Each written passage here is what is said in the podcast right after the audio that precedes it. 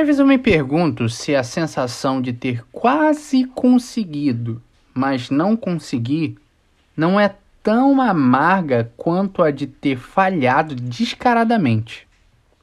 Se tratando de uma tabela de Brasileirão, por exemplo, nós temos 20 colocados e normalmente funciona da seguinte maneira: os quatro primeiros colocados já têm uma vaga direta para o campeonato continental, o que a gente chama de Libertadores, né? Um pouco mais abaixo ficam os clubes que vão disputar a repescagem para esse campeonato continental, que nós chamamos de pré-Libertadores. E a gente tem uma terceira categoria, que irá disputar a Copa Sul-Americana, que num quadro geral não é muito apreciada pela galera e é tida como uma série B do continente, vamos dizer assim. Mas o X da questão é o próximo grupo. São os próximos colocados.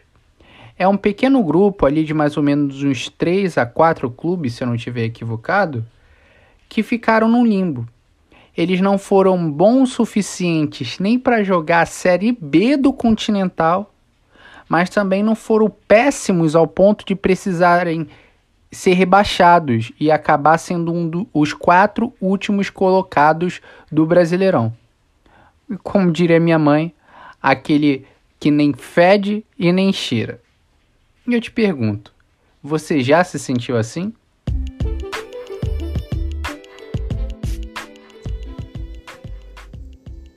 Fala galera, aqui é o Vitor, o Senhor Garça, batendo mais uma vez as asas para te ensinar a arte de andar na lama sem se sujar.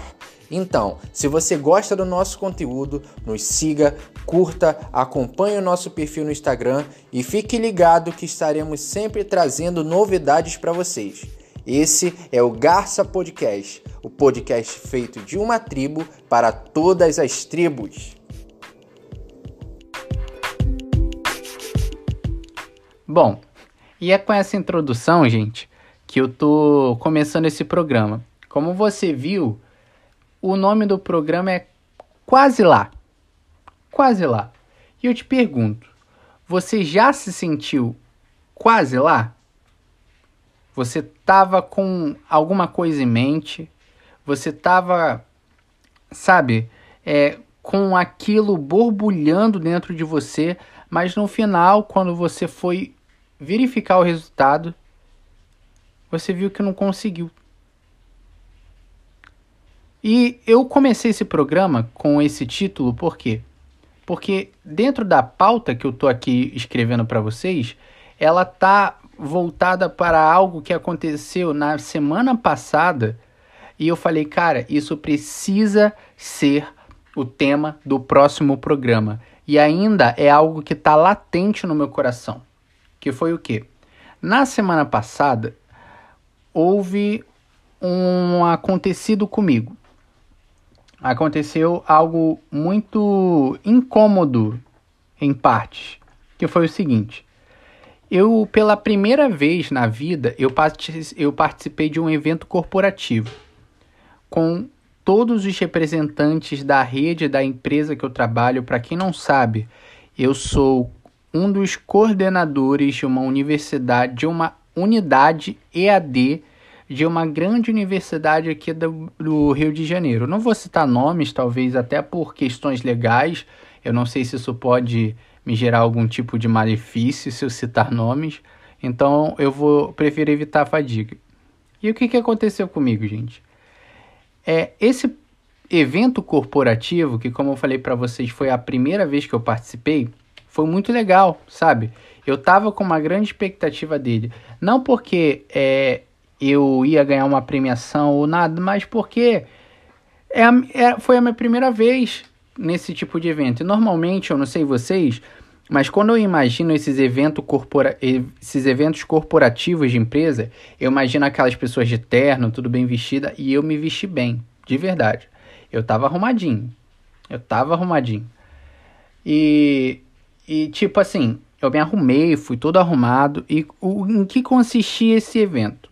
Basicamente, era um evento que iria reunir todas as unidades EAD dessa universidade, dessa instituição, iria ali ser divulgado o ranking geral do ano passado, onde os três primeiros colocados ganhariam algumas premiações. Por exemplo, o primeiro colocado, se eu não estiver errado, iria ganhar um final de semana em Búzios, aqui no Rio de Janeiro, que é uma região ali da, da chamada Costa Azul, se eu não estiver errado, né?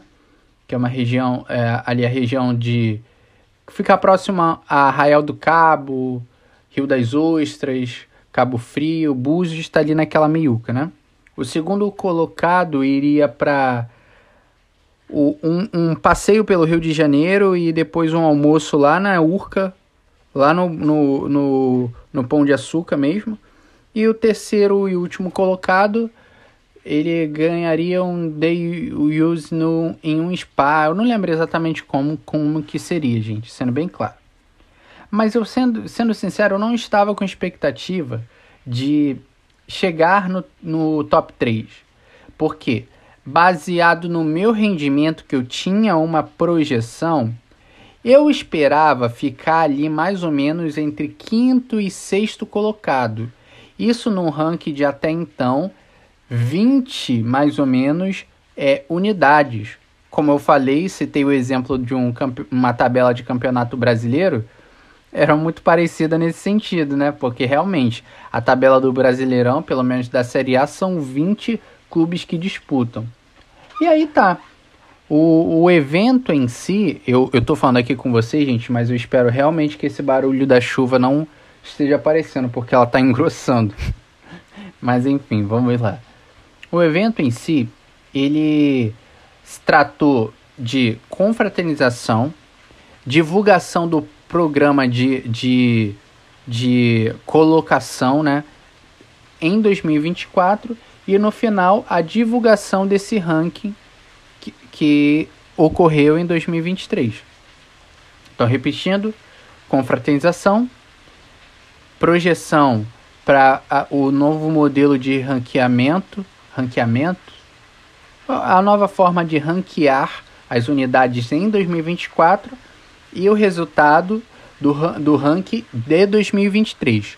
E como eu falei para vocês, eu esperava, a minha chefe até perguntou para mim, Vitor, você acha que a gente vai estar tá em que colocação? Eu falei, olha, acredito eu que nós vamos estar ali mais ou menos na quinta, sexta colocação. Ela falou, quem que você acha que vai ganhar? Aí eu dei alguns, alguns é, pareceres meus. Ah, eu acho que aqui, é, por exemplo, a unidade do Meyer ou a unidade de Caxias. Eu, eu falei ali alguns nomes de alguns, algumas unidades que sempre estavam bem colocadas no ranking. Nós não estávamos muito distante disso, estávamos muito distante disso não, gente, sendo bem sincero. Nós éramos uma instituição, uma unidade bem colocada, porém eu não acreditava que nós estávamos bem colocados o suficiente. Agora pausa para água, só um momento. Bebi aqui. E aí, continuando a história, o que, que aconteceu? Depois de confraternizar, depois de divulgar o plano de, de ranking para 2024, ao final eles mostraram o resultado de 2023. E aí saíram o primeiro, o segundo e o terceiro colocado. Todo mundo ficou feliz.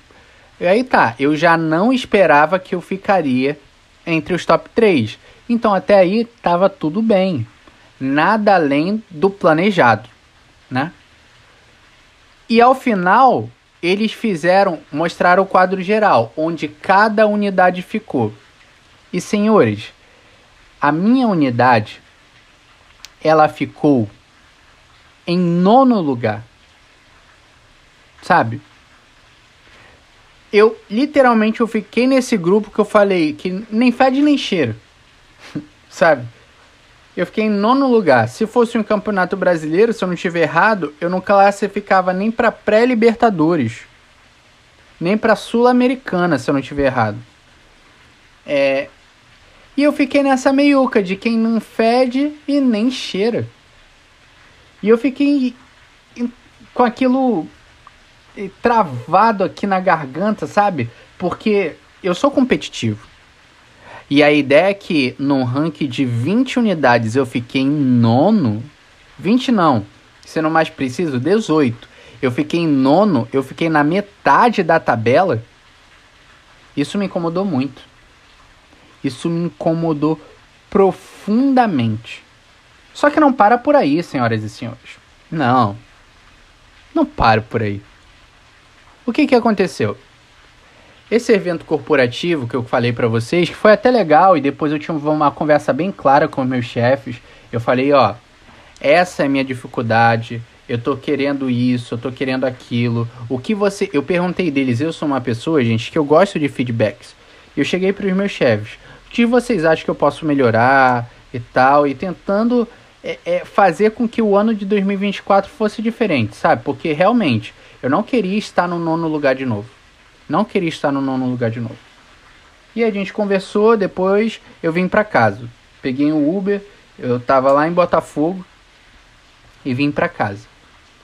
E aí o que que acontece? No dia seguinte, eu abri, no dia seguinte não. Eu acho que foi na sexta-feira. Se não foi quinta, foi na sexta-feira. O arquivo que eles usaram para divulgar os rankings, ele já estava disponível para que todo mundo verificasse. E assim eu fiz. Peguei o arquivo e verifiquei. E eu vi lá cada colocação, eu vi os critérios de pontuação, eu vi o que nós perdemos, nós perdemos 5 pontos. E aí, primeira coisa que eu me questionei, poxa, por que, que eu perdi 5 pontos? Cheguei e vi que eram coisas alheias a mim, eram coisas que não dependia de mim, dependia dos meus chefes resolver. Mas eles resolveram e mesmo assim, erroneamente, tiraram ponto da gente. Se não tivessem tirado esses 5 pontos, nós teríamos ficado na quinta colocação, a que eu tinha previsto. E se eu tivesse visto ali quinta colocação, eu ia ficar até aliviado. Ah, beleza, dentro do planejado, né? Mas não para por aí. Por quê? Eles usaram alguns critérios para a pontuação. Por exemplo, a unidade que é, angariou, que teve mais alunos, pontuou, por exemplo, 10 pontos a unidade que ultrapassou as metas é, desse ano é, pontuou 25 pontos, por exemplo. E assim foi. E aí teve um critério que era o critério de rematrícula. As unidades que rematricularam até 70 a partir de 70% da sua base, essas unidades tiveram 15 pontos, literalmente essa quantidade de pontos. E aí, depois eu fui avaliar. Opa, a gente não pontuou aqui. E aí, nós ficamos num total de 45 pontos, já contando com os 5 negativos que eles tinham tirado. 45 pontos em nono lugar. Quando eu fui ver o critério que eles que nós não pontuamos, que era a rematrícula, nós perdemos 15 pontos. Por quê? Aquilo, para quem pontuasse a partir de 70, ganharia 15 pontos. E senhores, eu fiquei com apenas 1% de diferença para fazer os 15 pontos. Por causa desse 1%, a nossa pontuação no ranking geral não ficou em 60 pontos, mas ficou em 45. E se eu estivesse com 60 pontos, eu não seria o oitavo, eu não seria o quarto, eu seria o terceiro colocado, porque o primeiro ficou com 80, o terceiro ficou com, se eu não estiver errado, 70 e pouquinho, o segundo, melhor, 70 e pouquinho, e o terceiro colocado ficou com 52 pontos. Eu ficaria em terceiro lugar ainda com 8 pontos de diferença do quarto. Cara, quando eu vi aquilo, eu fiquei tão irritado comigo, mas tão irritado comigo que eu lembro que eu saí da recepção onde eu trabalho, eu fui para os fundos e eu gritei, eu ah! E toda vez que eu penso ainda me dá um pouco de raiva, sendo bem sincero. Por quê? Eu tive aquela sensação, sabe, de tá quase lá, mas não consegui. Por causa de 1%. Talvez esse 1% era literalmente só um aluno. Por causa de um aluno, eu não fiquei, eu não fiquei com o terceiro lugar do ranking. E por causa desse mesmo 1%, eu não só não fiquei com o terceiro lugar, mas como eu fiquei em nono lugar no ranking. Eu não sei vocês, mas para quem é competitivo, isso incomoda muito, muito, muito, muito. Eu ainda tô com isso travado aqui na garganta, que nossa, eu já preparei o discurso da vitória para o ano que para esse ano, baseado no ano anterior, né? Eu já tenho, eu não tô brincando não, já tem uma coisa aqui, tipo assim, mais ou menos assim, né? Ah, ano passado, por causa de 1% não ganhei, e o, esse ano eu decidi me dedicar a mesmo cada porcentagem, cada 1% conta. É alguma coisa meio assim, sabe? Meio coaching. Tanto que eu coloquei isso como um dos temas aqui, que você vai ver a, o card do, do, nosso, do nosso programa aí. E isso me gerou uma tremenda indignação. E eu falei, cara, eu preciso falar isso no programa. Eu preciso falar isso no programa. E aí, fazendo a pauta pra, aqui para vocês, gente, para me guiar na hora da gravação, eu fiquei tentando pensar em coisas que poderiam é, fazer que vocês se sentissem pertencentes a esse tema, né? E eu queria fazer algumas perguntas. E se você tiver papel e caneta, ou se você tiver num ônibus ouvindo, anota essas perguntas e, e se possível, responda aí no papel ou no, no, no seu bloquinho de anotações.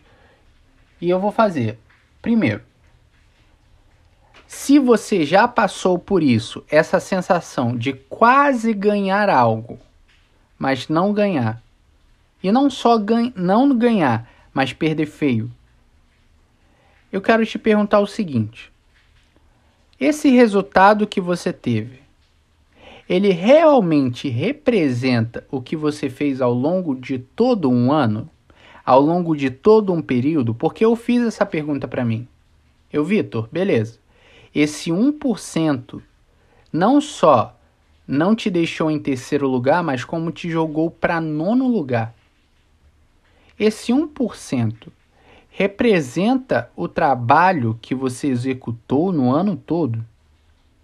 Porque se não representar, você tem que olhar por umas perspectivas. Mas se representar, você já pode olhar por outra perspectiva, né? E, e sendo bem claro, eu acredito que em grande parte representou. Por quê?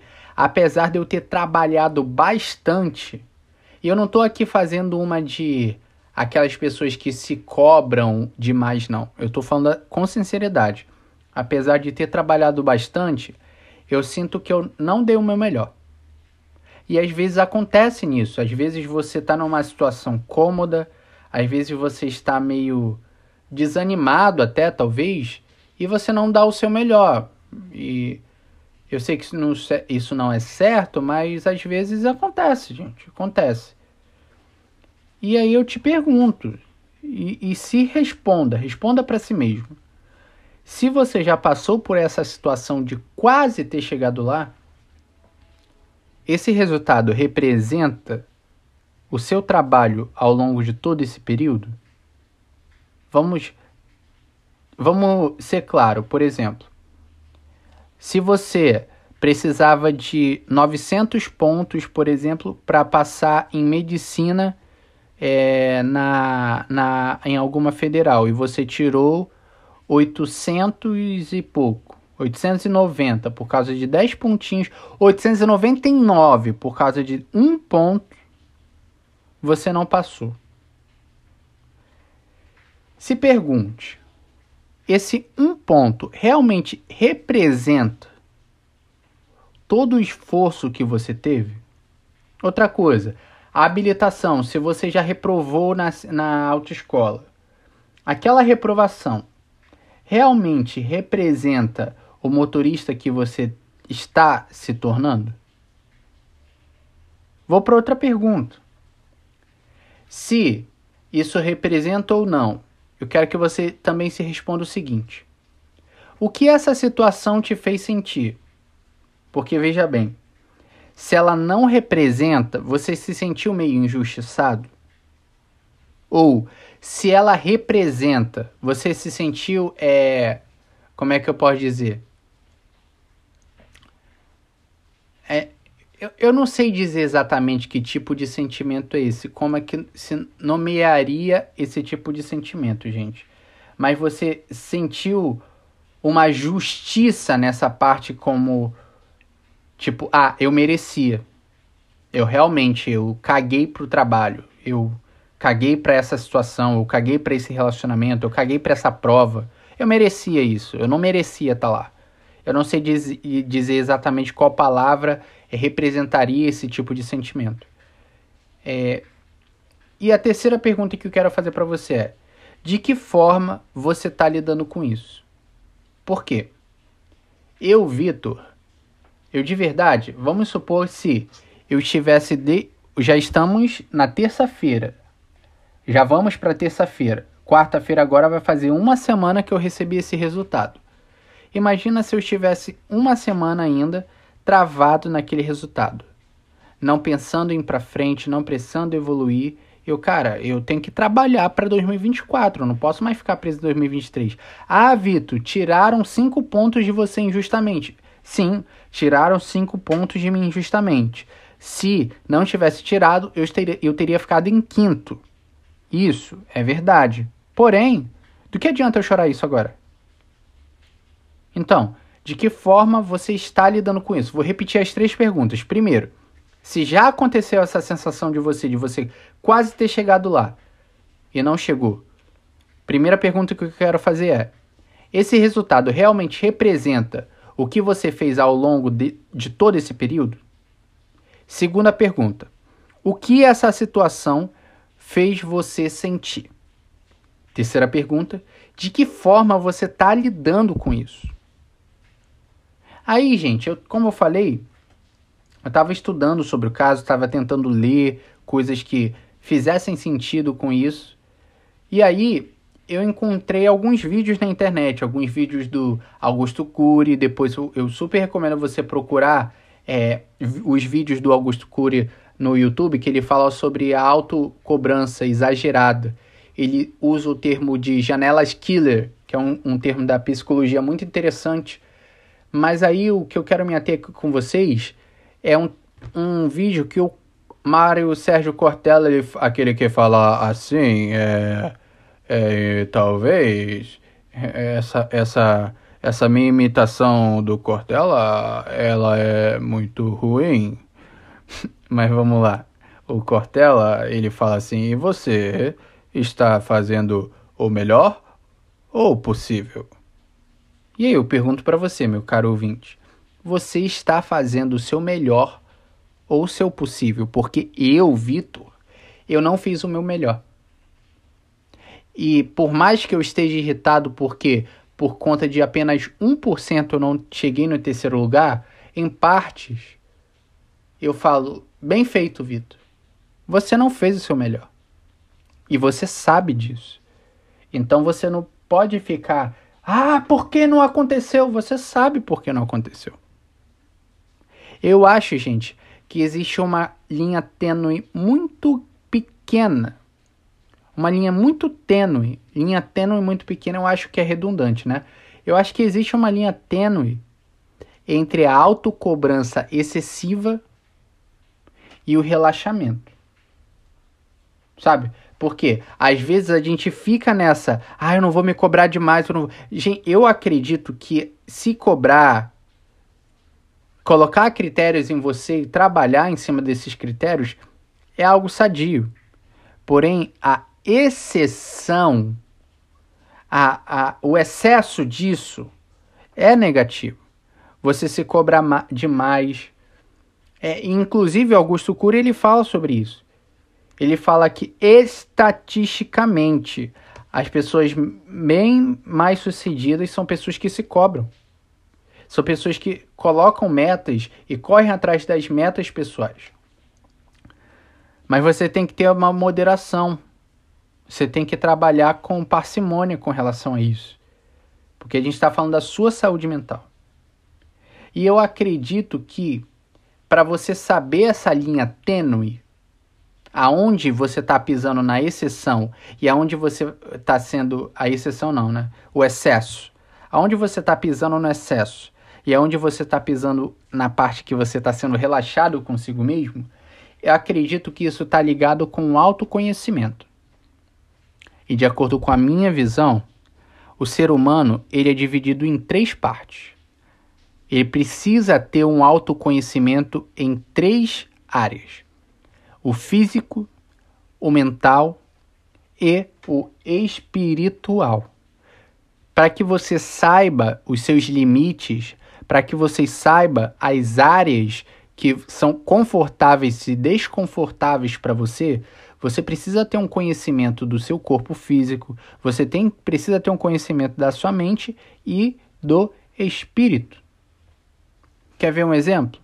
Eu tô aqui falando com vocês e ao meu lado eu tô com a Bíblia aqui e eu vou abrir no livro de Atos, capítulo 17, versículo 28. Pois nele vivemos e nos movemos e existimos, como alguns dos vossos poetas têm dito, porque dele também somos geração. Paulo está falando aqui é, em Atenas, na Grécia, para alguns gregos, entre outras pessoas que estavam ali com, é, junto a ele. E ele fala que a melhor maneira de um homem se autoconhecer, e eu reitero, eu endosso isso que Paulo falou, é conhecendo o seu Criador, de onde ele veio. E, e tudo isso aqui, gente, está falando, que eu estou falando, está girando em torno de autoconhecimento. Acredito que as melhores metas esse tema está sendo até um pouco redundante nos últimos dois programas, com esse três, né? Eu acredito que as melhores metas, as metas melhor estabelecidas, são metas realistas. Por exemplo, como eu falei para vocês, eu trabalho numa unidade de ensino à distância. E nós temos uma meta X para ser cumprida.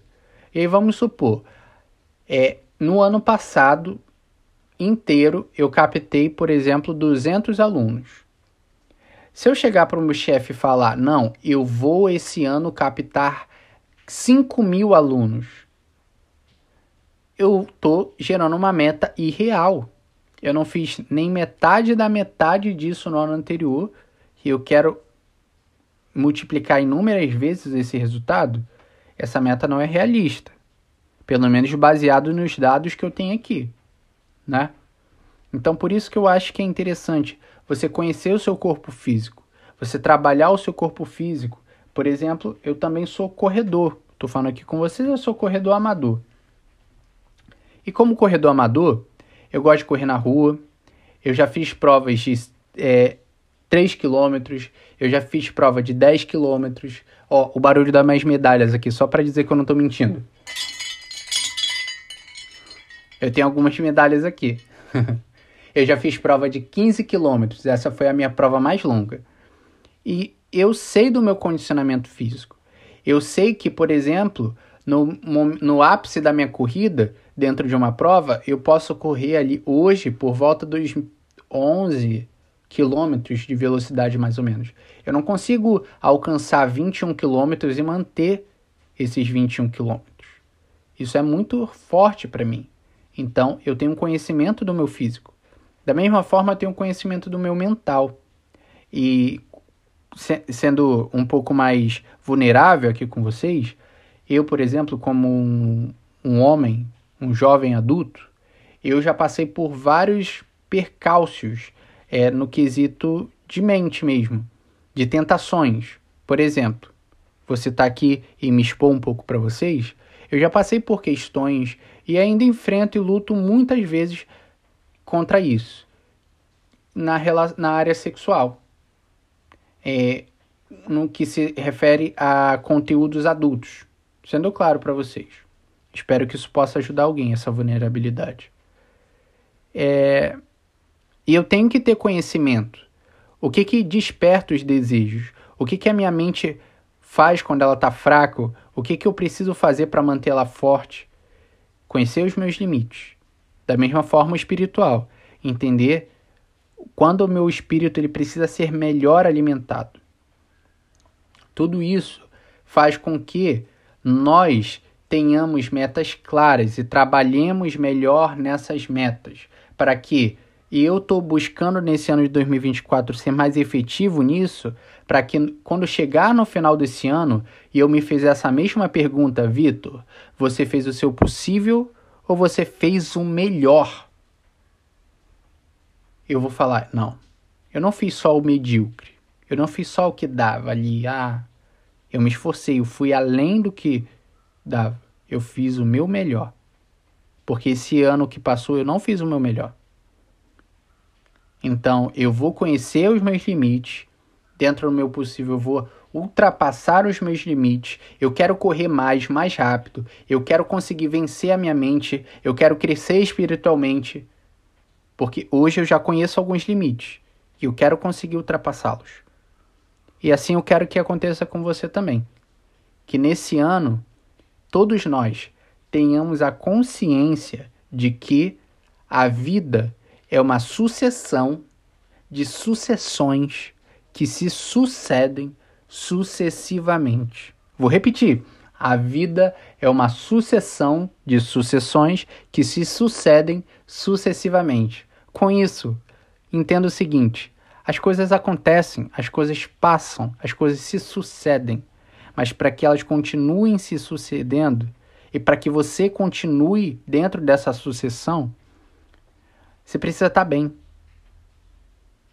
Para que você, como é que eu posso dizer, faça parte da onda e não esteja no meio dela, para que você esteja andando por cima da onda e não no meio dela, naquele turbilhão, você precisa se colocar melhor nesse lugar. Você precisa ter esse autoconhecimento. Você precisa entender que para que a vida que é uma sucessão de sucessões que se sucedem sucessivamente, para que você esteja no meio dessa sucessão de sucessões que se sucedem sucessivamente, eu duvido você falar isso rápido cinco vezes. Sucessão de sucessões que sucedem sucessivamente. Sucessão de sucessões. eu já vou me bolar. Mas enfim. Mas para que a gente esteja, esteja no meio disso de forma saudável, a gente precisa se conhecer. E a partir dali, entender que cada detalhezinho vai contar. E que você aprenda nos detalhes. Essa é minha oração. Eu espero que isso tenha ajudado, eh, tenha ajudado vocês em alguma coisa, gente. De verdade. Eu queria deixar só algumas indicações, tá bom? Porque tá quente. Eu tive que desligar o ventilador aqui para gravar com vocês. É... E eu queria deixar três indicações. Primeiro eu queria deixar The Chosen, porque você sabia que eu sou um crente velho. Eu só comecei e eu só vi The Chosen esse ano. Agora no mês de janeiro, praticamente. Finalzinho de dezembro, início de janeiro. Não, finalzinho de dezembro mesmo eu já acabei The Chosen. Não, não, não, perdão. Início de, início de janeiro que eu acabei. E é uma série incrível, é uma série incrível, é uma série incrível. Eu não tenho muito o que falar. Eu acho, gente, que você pode muito você deve ver essa série. Se você é crente, mesmo que você não seja, eu acredito que isso vai acrescentar muito em você. Porque ela passa a perspectiva de que Jesus realmente é aos meus olhos. Ele é Deus, mas ele também é homem. Ele mostra a vida de Jesus como divindade, mas também a vida de um Jesus que vive o natural, muitas das vezes. Eu ia deixar aqui também uma reflexão em cima de um poema, mas eu acho que já é muita coisa e nesse final devo ter me embolado um pouco, talvez eu tenha perdido o fio da meada. Mas eu só quero que você tenha em mente esse trecho aqui desse poema que eu citar. É, depois percebi que a liberdade não vem, não é coisa que lhe aconteça. Terei eu que ir. Saia, levante, corra atrás. 1% todo dia é melhor que nem 1% nenhum dos dias.